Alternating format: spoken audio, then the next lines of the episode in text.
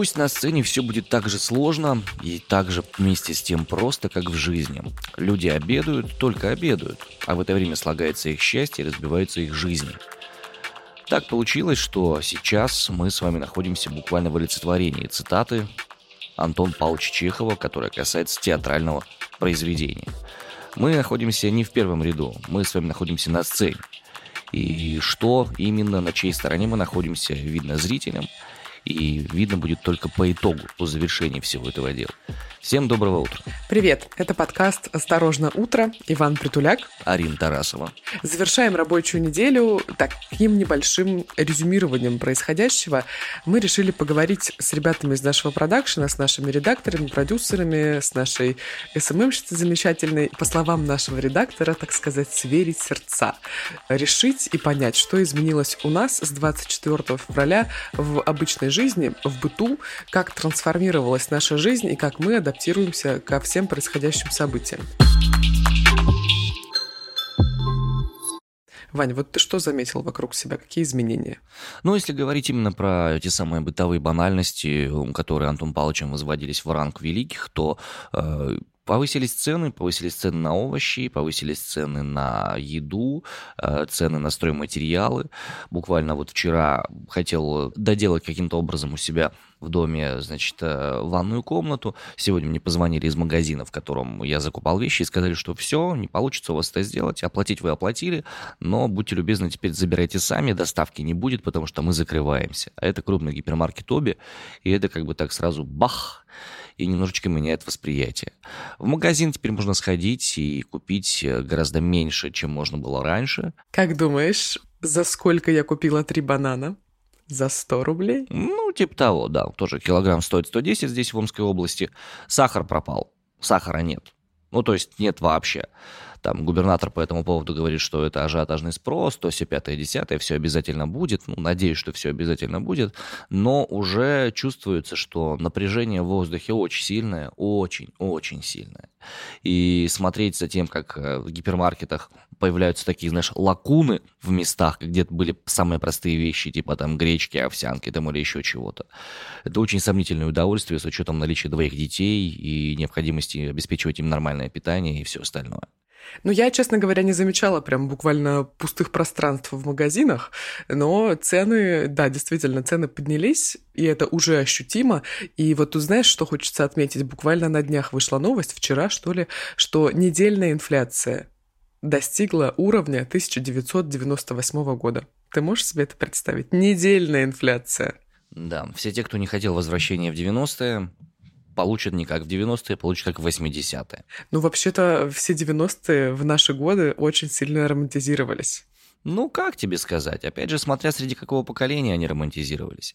Я не знаю. Ну, я тебе говорю про свое поколение. Ну да, ну да. Я просто помню, как бы я там был, я там жил, я там ходил по улицам в перешитой одежде от э, отца своего, там ботинки до сих пор его С заплатками на коленках. Нет, заплаток на коленках не было, это совсем уж прям трешанина была бы такая. Но как бы... А что, стильно? Э, нет, все-таки знаешь, в чем вот, вот в чем прикол? Тогда было не стильно, но видишь, а вот сейчас стильно, как мир меняется. Вот это вот ощущение того, что вот шебби лук какой-то такой, да, вот это вот потертости, знаешь, разрезанные джинсы, вот это вот все, это стало модным, но на самом деле очень долгое время тем людям, которые только-только вот это привозили в Россию, там 20 лет назад плюс-минус, было сложно эти вещи продавать по той простой причине, что это воспринималось действительно старшим поколением как признак не богатства, а наоборот. И в чем суть-то заключается? Когда ни у кого ничего нет, максимально хочется выглядеть хорошо, опрятно хотя бы и чисто, а не вот это вот все – не вот это вот демонстративное потребление, демонстративный трэш какой-то такой, да. И это было реально сложно, ну, как бы, когда я только-только стал неформалом, стал какие-то джинсы себе, как это сейчас называется. Ваня, ты был неформалом? Да, конечно, у меня были волосы до плеч. Рокер. Рокер-притуляк. Это называлось ниферы. Это называлось ниферы, неформалы. А, вот это прошу вот прощения. Да. Сам я как-то не актуализировал. Как это правильно называется, когда у вас раскрашивают эти кроссовки? Моддинг делал, или как это называется. Ну, неважно, Кастомер. короче. К, вот, да, кастомер, да, я закастомил себе первые джинсы. Как у вас там называется, говорит? Ну, серьезно. А у вас? У нас это называлось э, разбомбить. И когда это видела там, допустим, условная моя бабушка или там мам с папой, они прямо, ну, зеленели, бледнели и хорошую вещь испортил. А нет, нормально. А я о чем вспомнила? Мы же теперь, возможно, начнем варить джинсы.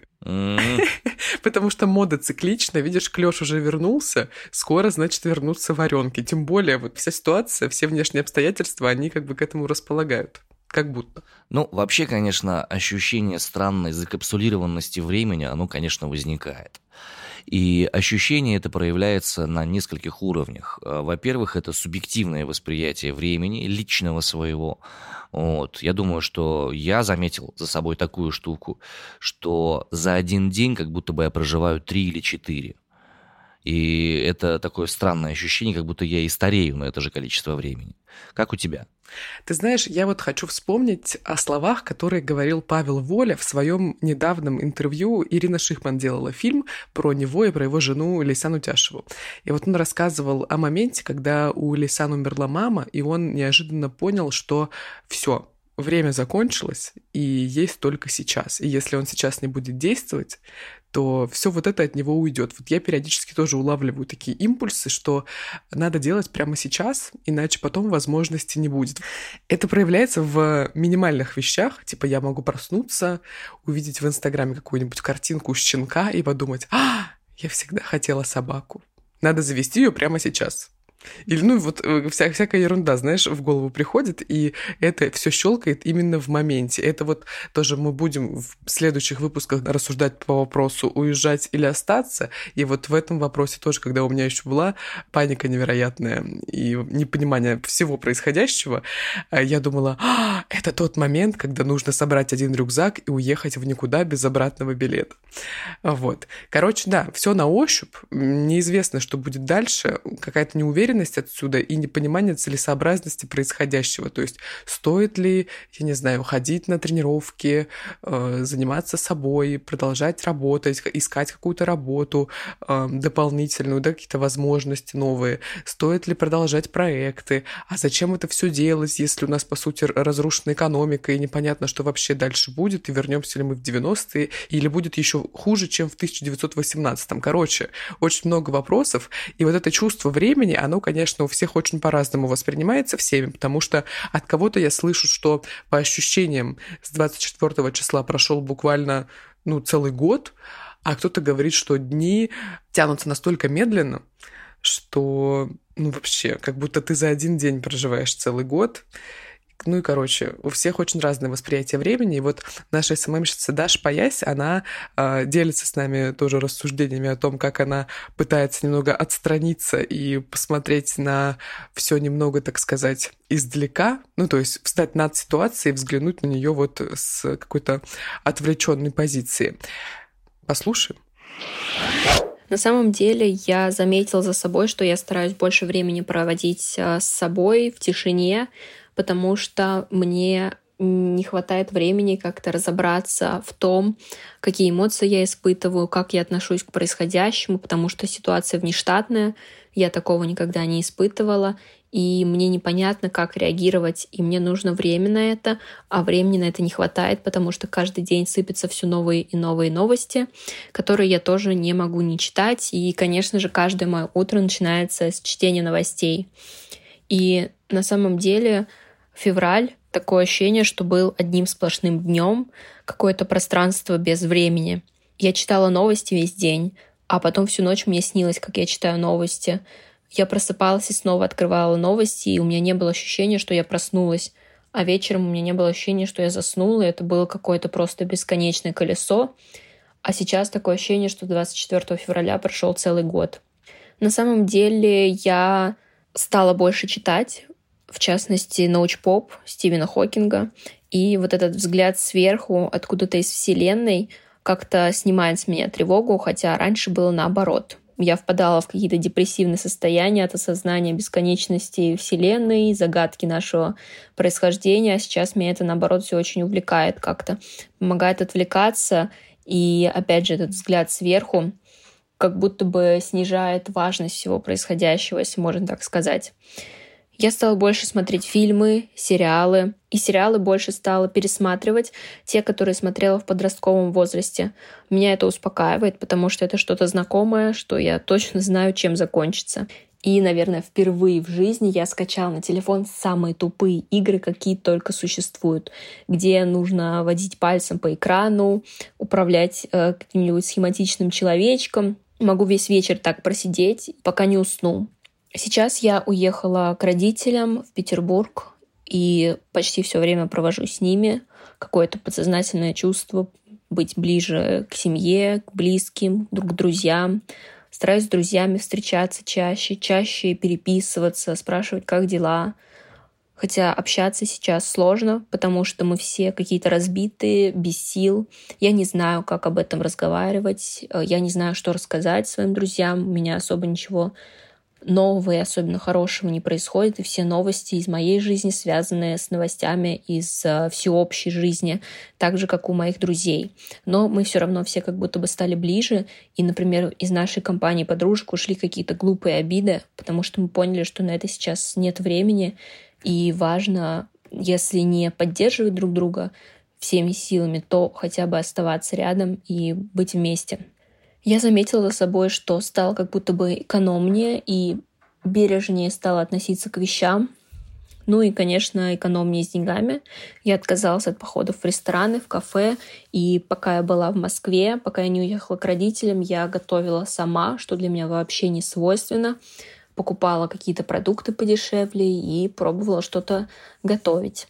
Долгосрочных планов у меня особо не было.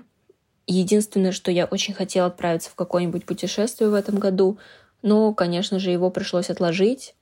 И сейчас деньги небольшие, которые у меня есть, я тоже стараюсь куда-то откладывать, чтобы совсем-совсем их не тратить, если что, чтобы у меня была хотя бы какая-то сумма на случай, если я совсем потеряю работу, потому что я в целом готова, наверное, к такому исходу. Вообще, в целом, а, я пока не могу рассказать о том, какие именно эмоции я испытываю и как моя жизнь поменялась, именно потому что она все еще меняется, и все меняется каждый день, и каждый день какие-то новые эмоции я в себе открываю, какое-то новое отношение ко всему происходящему, потому что, опять же, ситуация внештатная, и у меня нет опыта проживания такого времени. Сейчас я его приобретаю.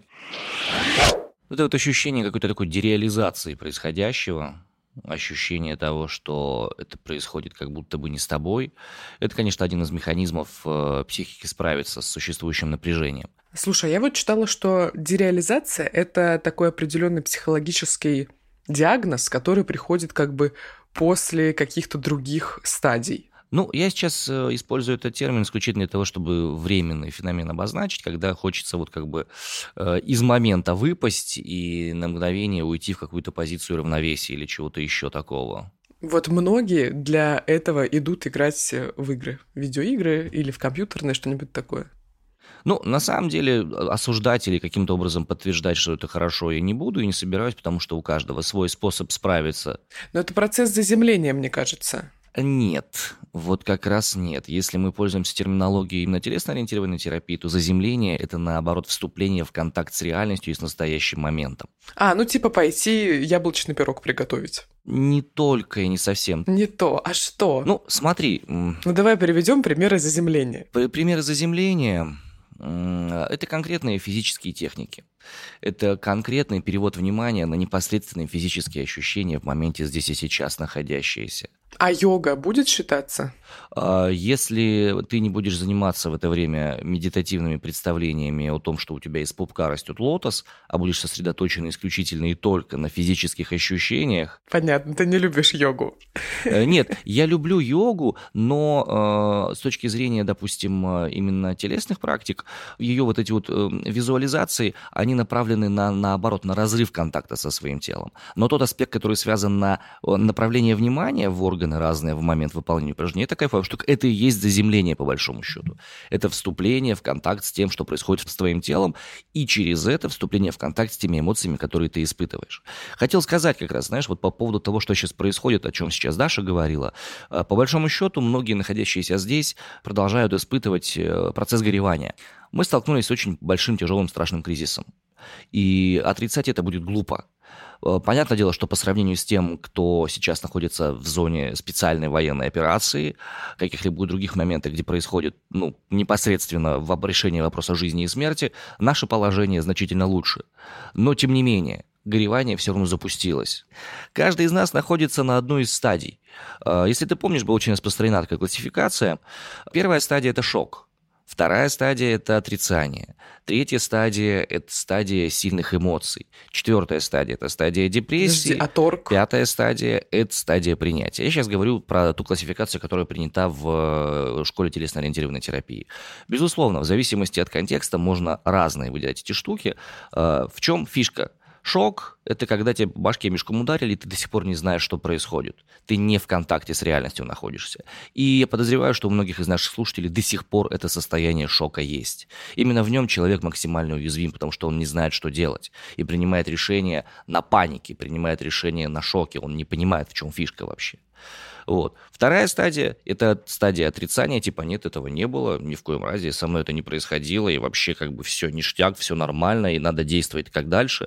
А, ну, условно, там, человек попал в ДТП, у него там какое-то ранение, и он продолжает ходить вокруг машины, как ни в чем не бывало, хотя, ну, откровенно говоря, у него там уже ребро сломано или еще что-то, он боли еще не чувствует. Да нет, ты знаешь, мне кажется, тут даже можно не приводить пример с э, ДТП. Мне кажется, мы, у нас тут у всех своеобразное ДТП случилось. Ну да жизненное, потому что были определенные цели, намерения, планы. Кто-то собирался уехать в отпуск, кто-то взять ипотеку, кто-то, я не знаю, что-то еще собирался сделать, а тут э, такой вот случился эксцесс, назовем его так. Вот наш редактор Сережа Простаков, он э, первое время думал о том, что зачем теперь ходить к психотерапевту. Но это же как-то странно. Вот что я буду приходить и ему говорить.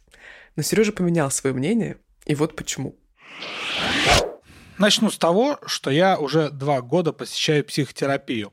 И вот когда начались все эти события, я долго сомневался, а стоит ли мне в текущей ситуации продолжать ее. Э, почему у меня возник такой вопрос? Ну, потому что о чем я буду рассказывать на психотерапии, кроме как о происходящем в мире? Это же как бы вообще события глобальный и полностью определяющий мой психологический фон. Ну, а умные люди, слава богу, в моем окружении мне сказали, Сереж, ну ты что? Тебе вообще дико повезло, что у тебя есть психотерапевт в этой ситуации. Это круто, и обязательно продолжай ходить, сколько хватит возможностей и ресурсов. Ну и, собственно, я не пожалел.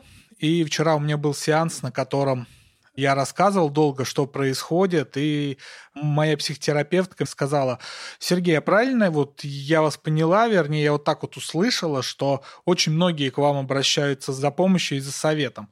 И я, знаете, я удивился такой постановке вопроса, по той простой вещи, что, ну, на самом деле, это я обращаюсь к другим за помощью и советом. А вот э, теперь, собственно, расскажу, как я все это происходящее переживаю с самого начала я понял, что дико страшно оставаться одному, и я стал как можно больше общаться с самым близким кругом моих людей.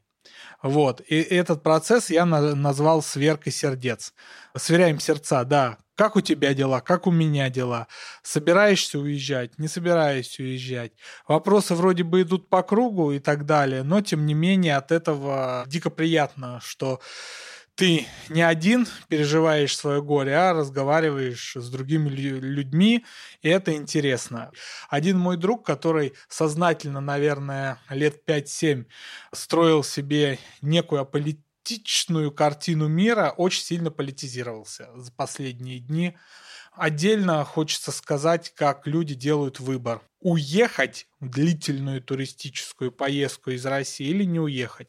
Я сам поддавался подобной панике неделю назад, но, слава богу, опять же, хватило рядом со мною спокойных людей, которые передали свое спокойствие мне, и я не принял какие-то решения на панике, потому что понял, что хорошего выбора в текущей ситуации нету. Ну, на самом деле его нету. То есть, когда с того берега уже понеслись сообщения, ой, а мы тут на месяц, и мы обязательно вернемся, и здесь то же самое, когда ты сидишь и думаешь, хм, я подал документы на загранпаспорт, вот и э, есть какой-то горизонт планирования для принятия каких-то решений. Понимаешь, что все вокруг оказались в одной беде, и по большому счету главное стараться не принимать решения на панике.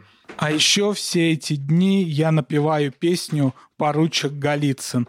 И сейчас я ее исполню специально для ведущих подкаста «Осторожно, утро». Четвертые сутки пылают станицы, горит под ногами Донская земля, не падайте духом, поручик Голицын, корнет Оболенский, седлайте коня. Ой, как приятно, когда с утра тебе поют песни. Очень понравилось. Э, но то, что сейчас огромную ценность приобретает каждый контакт с каждым человеком, огромную ценность приобретает возможность просто посидеть в кругу друзей, поговорить о чем-то, это, ну, вряд ли кто-то будет отрицать.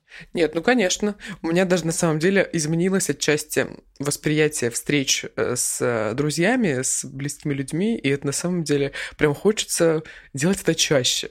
Хочется созваниваться, встречаться, пить кофе, обниматься. Ну, в общем, какого-то контакта действительно хочется. Вероника, продюсер нашей студии, она даже съездила в Петербург к своей подруге, чтобы просто с ней увидеться. Ну и, конечно, рассказала нам о том, какие у нее планы сломались и что не получилось. Не, не получится, вероятно, в ближайшее время. Прежде всего, с самого утра я по-прежнему читаю новости, эта привычка не изменилась. Но если раньше была хоть какая-то надежда на то, что новости тебя обрадуют, сделают твое утро позитивнее, то теперь, конечно, шансов на это все меньше. Если говорить про мироощущения и чувство восприятия времени, кажется, что последние две недели длились, ну, как минимум месяц, как максимум два месяца. И действительно, я пришла к тому, что хочу проводить больше времени с семьей, с своими близкими. Съездила в Нижний Новгород к родителям, навестила. Съездила в Санкт-Петербург к своей подруге, которую давно не видела. И действительно, рядом с близкими чувствуешь себя как-то спокойнее и как-то лучше. По крайней мере, я себя чувствую спокойнее, увереннее и счастливее. Если говорить про долгосрочные планы, то, конечно, у меня, наверное, как у многих, была э, надежда купить квартиру в ипотеку, но эта надежда разбилась в дребезги. Сейчас уже таких мыслей нет. Сейчас мысли только о том, как скопить хоть какие-то оставшиеся деньги, которые уже начинают обесцениваться. Конечно, как многие, я очень люблю путешествовать, и у меня на апрель были куплены билеты в Венгрию, за которые так и не вернули деньги. Я даже, честно говоря, не уверена, что их вернут. По крайней мере, можно путешествовать по России. В принципе, мы научены таким опытом уже за время коронавируса. Если говорить про какие-то товары бытовые, продукты, то, конечно, как и все девушки, я сразу же подумала о том, что, наверное, шампунем, бальзам, прочими э, вещами стоит пользоваться экономнее. Э, что-то подорожало уже до такой степени, что купить это не хочется. Например, у меня очень сильно подорожали линзы практически в два раза, и мало того, что они подорожали, их стало очень сложно купить, потому что многие запасливые люди уже раскупили нужные им линзы, и найти их становится все труднее. Я чаще пользуюсь очками, так что выход есть.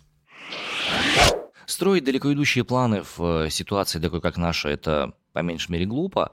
Однако но уже минимальные какие-то можно все-таки строить. Я вижу определенный горизонт планирования, хотя бы, знаешь, на ближайшие там две недели, месяц я представляю, что примерно можно спланировать. Ну, это, конечно, не касается, знаешь, поездок куда-либо, типа я навряд ли стану покупать билеты за рубеж э, на месяц вперед, ну разве что на неделю вперед, тогда можно подумать.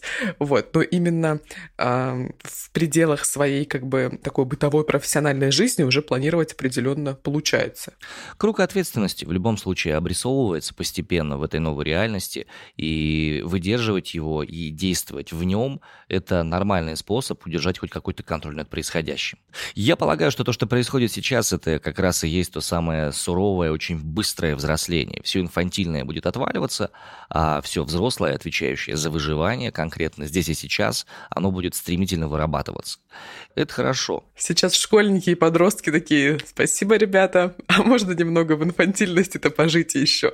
А еще круто помогает рефлексировать процесс такого документирования, я бы его так назвала, когда вы записываете все то, что происходит, ведете такой определенный дневник ситуации или дневник вашей жизни и, собственно, рассказываете, что вы чувствуете, что вы видите, что замечаете, что меняется. Потом даже все это перечитывать, возможно, не захочется, а может быть и будет даже полезно спустя какое-то время. Так что вот такой способ рефлексии тоже отличный. Я думаю, что в следующих выпусках мы обязательно столкнемся с непосредственно с специалистами помогающего профиля, которые помогут нам с разных точек зрения посмотреть на то, как можно организовать помощь себе, помощь другим.